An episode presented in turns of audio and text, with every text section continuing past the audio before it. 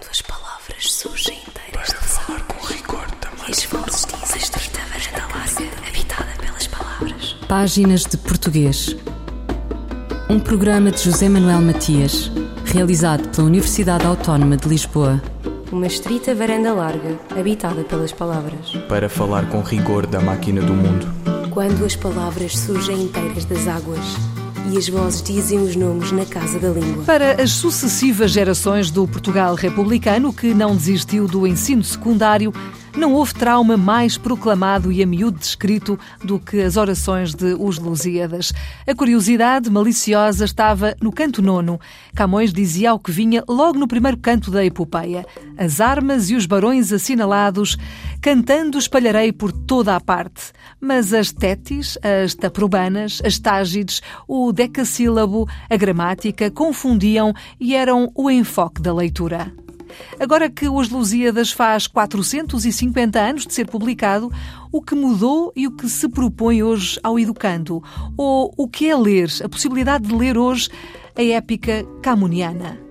Uma conversa com João Pedro Aido, vice-presidente da Associação de Professores de Português, sobre o estudo de Os Lusíadas no sistema de ensino. Estes 450 anos da edição dos Lusíadas coincide com um congresso precisamente sobre os Lusíadas e sobre múltiplas traduções que estão a decorrer ou que estão a ser já, ou que já foram realizadas em indonésio, em turco, em árabe, em farsi, o que me parece eh, importante para, de algum modo, mostrar eh, a atualidade de uma obra como uh, Os Lusíadas, não é? Eu, eu, eu, diria que, em relação ao trabalho com as escolas, o mais importante será termos sempre uma experiência de leitura. O importante é sempre ler o que lá está. Independentemente da obra poder ser mais ou menos subversiva, podemos demonstrar de, de, que modo é que a obra pode, de algum modo, ter uh, elementos que levam a desconfigurar aquilo que podia ser o modelo tradicional de uma epopeia, mas o importante para todos os efeitos é sempre uh, colocar os alunos em situações de leitura. O, o Jorge de Sena, ainda nos anos 70, chamava a atenção para a importância de haver aqui um duplo gesto, que pode à primeira vista parecer contraditório, mas que na realidade não é porque é exatamente o cerne da leitura de qualquer texto literário, que seria, no fundo, colocar eh, Camões, o autor, na sua perspectiva histórica, sem, sem distorcermos aquilo que ele poderia ser na sua época, porque obviamente eh, é, é um autor que tem de ser contextualizado em termos históricos, culturais, eh, da época, inclusivamente, e ao mesmo tempo podendo parecer ou não paradoxal, e ao tempo lê-lo com os olhos de hoje, como o nosso contemporâneo. E é, e é este duplo aspecto que me parece importante. O que é mais importante é sempre nós fazermos uma, um processo de leitura da, da, obra, do que lá está e não daquilo que poderá eventualmente ser repetido em alguns textos de, de, de leitura, de, de sebentas, de resumos, do que quer que seja, mas nunca, eh, nunca evitar o confronto de, de, dos nossos alunos com uh, o texto de Camões, e é isso que me parece que é o mais importante, uh, independentemente das dificuldades que o texto possa ter, tendo em conta precisamente os 450 anos que nós atualmente comemoramos da primeira edição desta, desta epopeia, não é? E esta obra é estudada em que anos? Os alunos uh, estudam os Lusíadas no final do terceiro ciclo, no nono ano, são, são tidos em conta vários, um, vários episódios de, de, da obra que nos ajudam a, a mostrar alguns aspectos, uh, nomeadamente da história de Portugal e da, e da viagem do, do, do, Vasco da Gama e dos portugueses.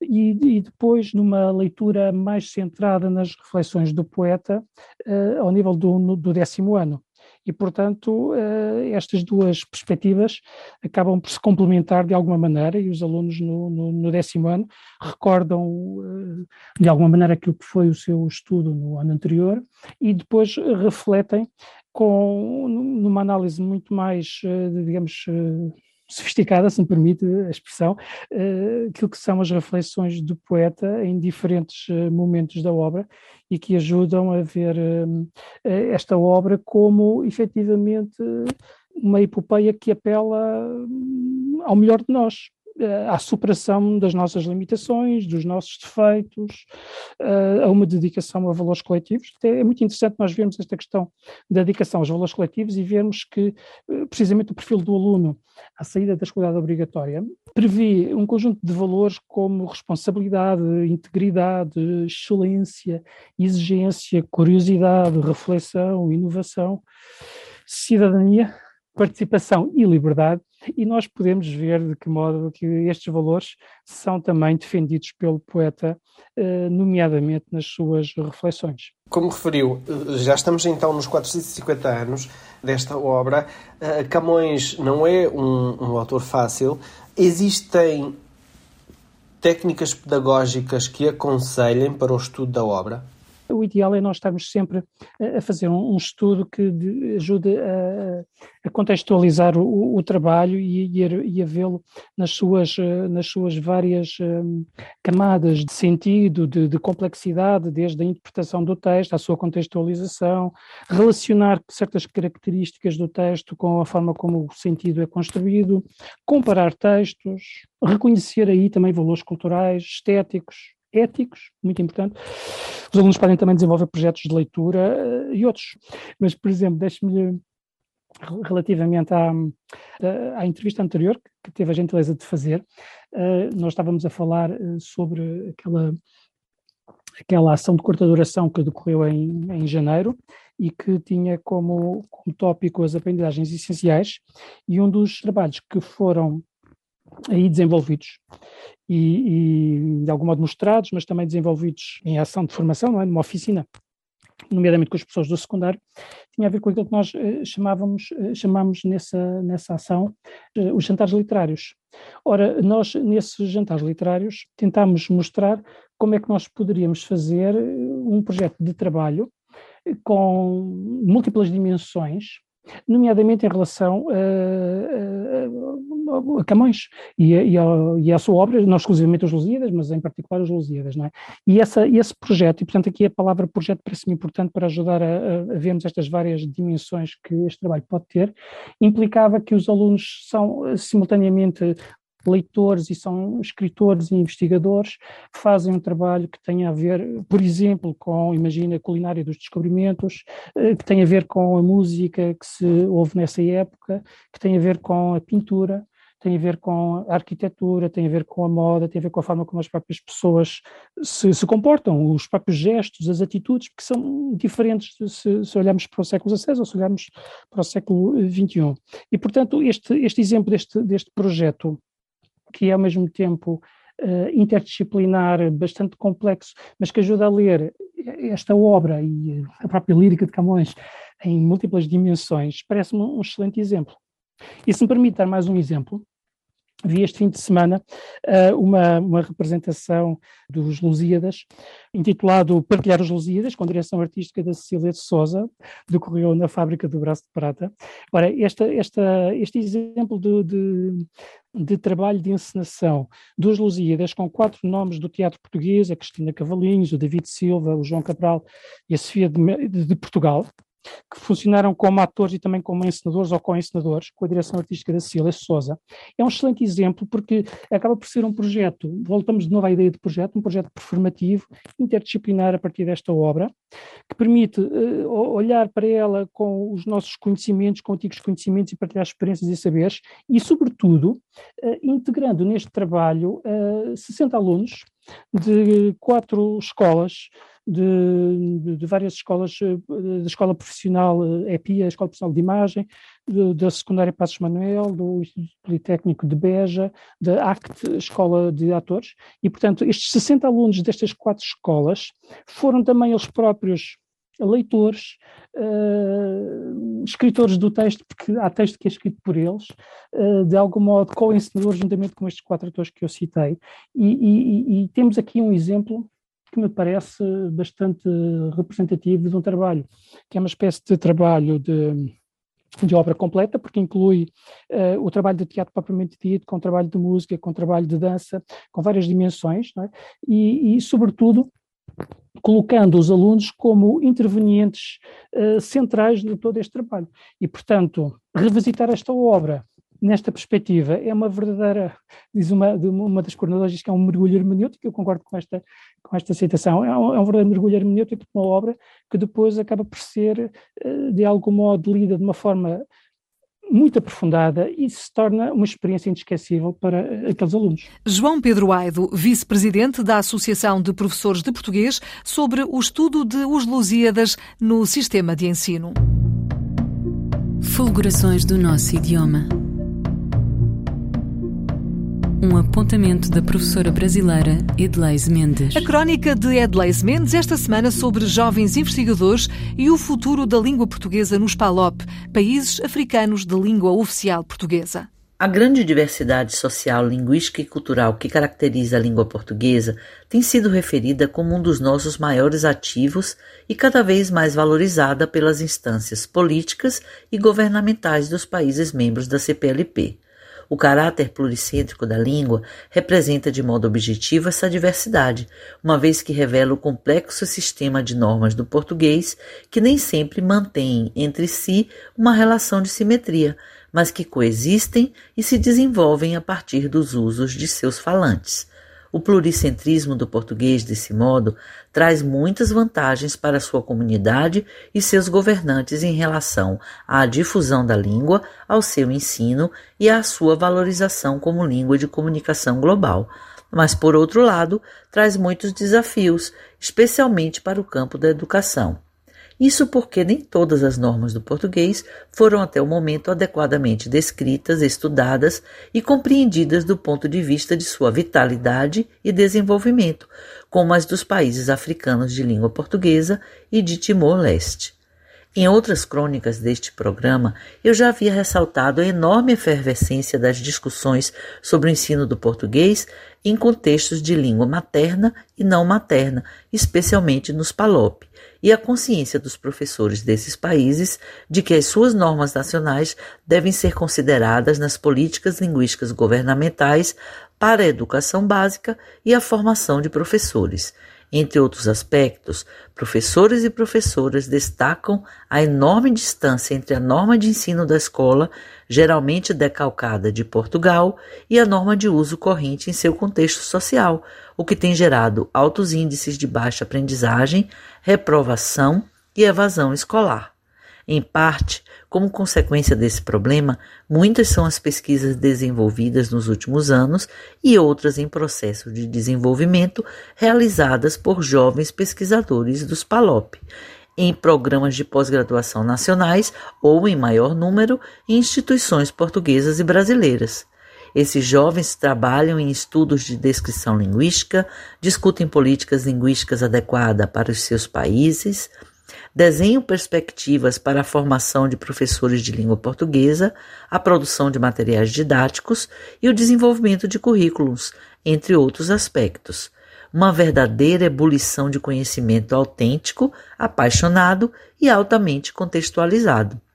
Alguns estudos já mostram que a expansão da língua portuguesa em termos de número de falantes tem o seu futuro nos PALOP, já que as projeções demográficas para 2100, por exemplo, apontam Angola e Moçambique juntos com 49,4% dos falantes de português, o Brasil com 45,9% e todos os outros países restantes com 4,6%. Se o português no futuro terá o seu centro geopolítico num continente africano, com certeza serão esses jovens pesquisadores que agora despontam os responsáveis por formar as futuras gerações para esta realidade. Edleis Mendes, os jovens investigadores e a língua portuguesa em África. Na fonte está lavando a talha e chorando, lavando a talha e chorando, lavando a talha e chorando. Oh, oh, oh, As amigas perguntando, vistes lá o meu amor, vistes lá o vistes lá o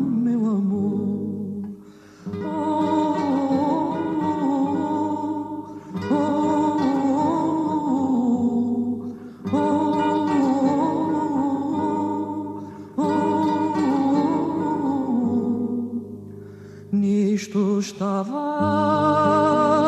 Leonor, o seu desejo enganou, o seu desejo enganou, o seu desejo enganou. Oh, oh, oh, as amigas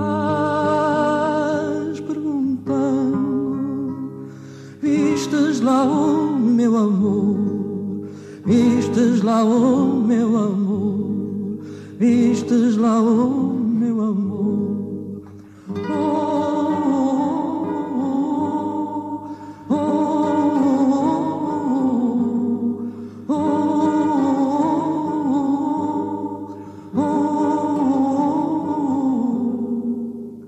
oh, o rosto sobre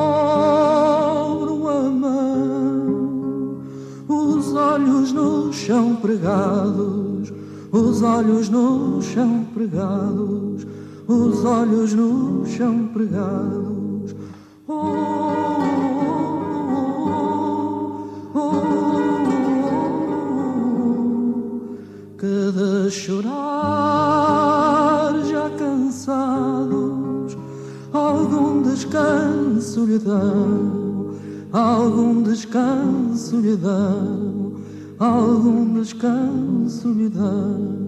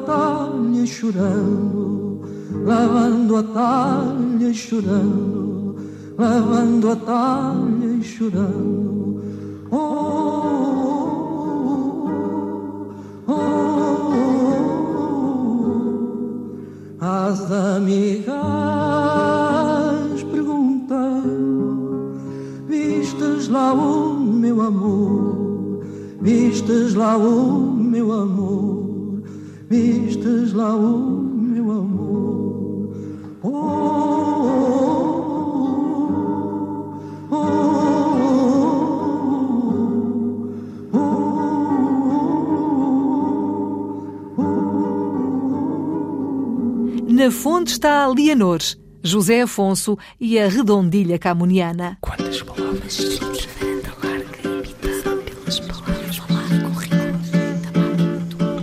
livro era escrito Um Dia Lusíada, escrito como quem reinicia a vida e vê do mais alto cume da Europa os versos virem, ondas antiquíssimas, vocálica expressão já em desuso. E algo mais se passa que ninguém vê. Era um dia Lusíada como qualquer outro, e esse dia era hoje. O dia em que me despeço, em que enlouqueço com memória de Elias Moura. Eu olhando agora o livro. E é o que diz e escreve quem conta os casos desse Elias Moura, com uma guerra colonial a culminar um muito longo dia Lusíada. Um romance experimental do poeta e crítico António Carlos Cortês. O título Um Dia Lusíada remete para uh, os Lusíadas, obviamente, mas uh, sobretudo tem que ver com a obsessão do Elias Moura, autor de um livro fictício que é o livro que está nos primeiros três cantos deste meu romance. Livro esse que tem um longo poema em verso livre, com 13 andamentos, e o 13 terceiro andamento é uma resposta do Elias Moura ao poema A Vida, do António Nobre, o autor daquele célebre poema A Ideologia da Coitada, o autor do Sol. E, portanto, os dois subtextos deste meu romance são, por um lado, Camões e a epopeia, e o António Nobre e a ideia do poema longo, sendo certo que, entre o primeiro canto e o terceiro canto deste meu romance, o que temos, como digo, é o livro de Elias Moura, escrito por ele na guerra, uh, é uma resposta dele, Elias, enfim, à tradição literária de Camões António Nobre, de Eugênio de Castro, T.S. Eliot, portanto, é de Edgar Allan Poe e a impossibilidade do poema longo. E depois o que o leitor vai ter do canto quarto em diante é a explicação do romance, ou melhor, a explicação do livro que acabou de ler, através da relação entre o Elias Moura e o, e o narrador. Este livro acaba por ser um pouco uh, surpreendente, uma vez que mistura aqui dois géneros, a poesia, a prosa, mas além de misturar estes dois géneros, também mistura línguas, porque não é apenas em inglês que ele está, em português que ele está escrito, ele está, tem aqui também excertos de, de, de inglês, de, de francês, de espanhol. Pois, quer dizer, há um lado, há um lado, vamos dizer assim, intertextual que me interessou fazer e interlinguístico, por assim dizer. Esse lado intertextual é uma maneira de reclamar para a categoria romance toda a espécie de géneros, porque na verdade neste romance não só os primeiros três cantos são na verdade um livro de poesia, com poemas em prosa, um longo poema em verso livre com mais de 700 versos, e depois novos, uh, canto terceiro, outros dez poemas em prosa, é o do livro de, de, do Elias Moura. Essa parte é entrecortada por uh, considerações do narrador, textos de natureza ensaística, notas de rodapé, explicando ao leitor que livro é, é aquele que está a ser lido. E propositadamente entram outras línguas, há um longo excerto da Ana Arendt em inglês do ensaio On Violence, porque me interessa justamente abrir ao leitor as possibilidades uh, de interpretação, quer dizer, é um romance que é um livro de ensaios, é um romance-ensaio, é um romance que começa por ser poesia, mas depois é um romance que vai explicar, a partir do canto quarto, que poesia é aquela que foi lida nos três primeiros cantos, e isso reclama também outras linguagens e outras línguas, porque eu não vejo outra maneira de fazer romance a não ser a da experimentação verbal, a da experimentação de linguagem, honrando um pouco grandes mestres do romance português e do romance europeu, Maria Velho da Costa, Almeida Faria, Alberto Moravia, James Joyce, Solzhenitsyn, experimentadores de linguagens. E isso interessou-me fazer neste romance, Clarice Lispector, que também aparece. Portanto, é um romance, de facto, com muitas imersões noutros géneros literários e noutras línguas, porque é uma operação, vamos dizer assim, é uma operação, agora falamos em operações militares, não é?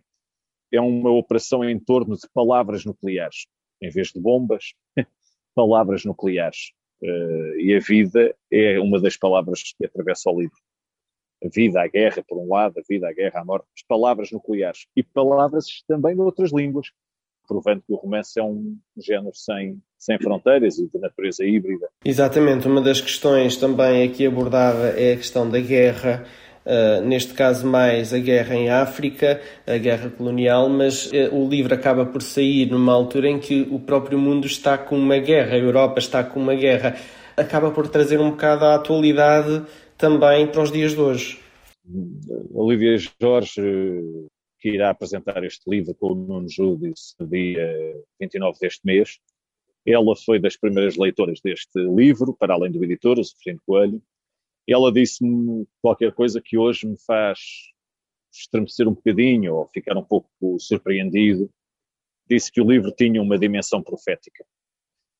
António Carlos Cortês, sobre a sua mais recente obra, um dia Lusíada. Eu, El Rei, faço saber aos que este alvará virem que hei por bem me apraz dar licença a Luís de Camões para que possa fazer imprimir nesta cidade de Lisboa uma obra em octava rima chamada Os Lusíadas. Estante Maior, em colaboração com o Plano Nacional de Leitura. Exercícios de Morte, de Gastão Cruz, Corríamos perigo e não sabíamos corrê-lo. Cada noite era um oceano em que nadar causava maior dano ao ato de viver. Substituíamos toda a roupa molhada quando o mar as ilhas submergia e, refluindo, descobria lençóis de lava, fim do exercício de morrer. Amar já se encontrava aquém da ameaça e um novo exercício começava, princípio e fim da noite. Inútil chave da câmara fechada, onde uma baça falsa promessa, o breve movimento de outra onda, traçava no mar lento. Exercícios de Morte, Gastão Cruz, pela voz da atriz Maria Henrique. Com o autor de Óxido, entre muitas outras obras, desaparece o último nome da geração conhecida como Poesia 61, que inclui Luísa Neto Jorge e Fiamma Pais Brandão. Gastão Cruz tinha 80 anos e despediu-se a 20 de março de 2022. Deixa uma obra imensa e de intenso rigor na poesia, na crítica, no magistério. Durante cerca de 20 anos, co-dirigiu com Fernando Pinto Amaral, Carlos Mendes de Souza e Paulo Teixeira, a revista Relâmpago, da Fundação Luís Miguel Nava. Gastão Cruz nasceu em Faro em 1941 e revela-se aos 19 anos de idade no Plaquete Poesia 61. Ouviram páginas de português, as despedidas de Filomena Crespo, José Manuel Matias, Miguel Roque Dias e Miguel van der Kellen.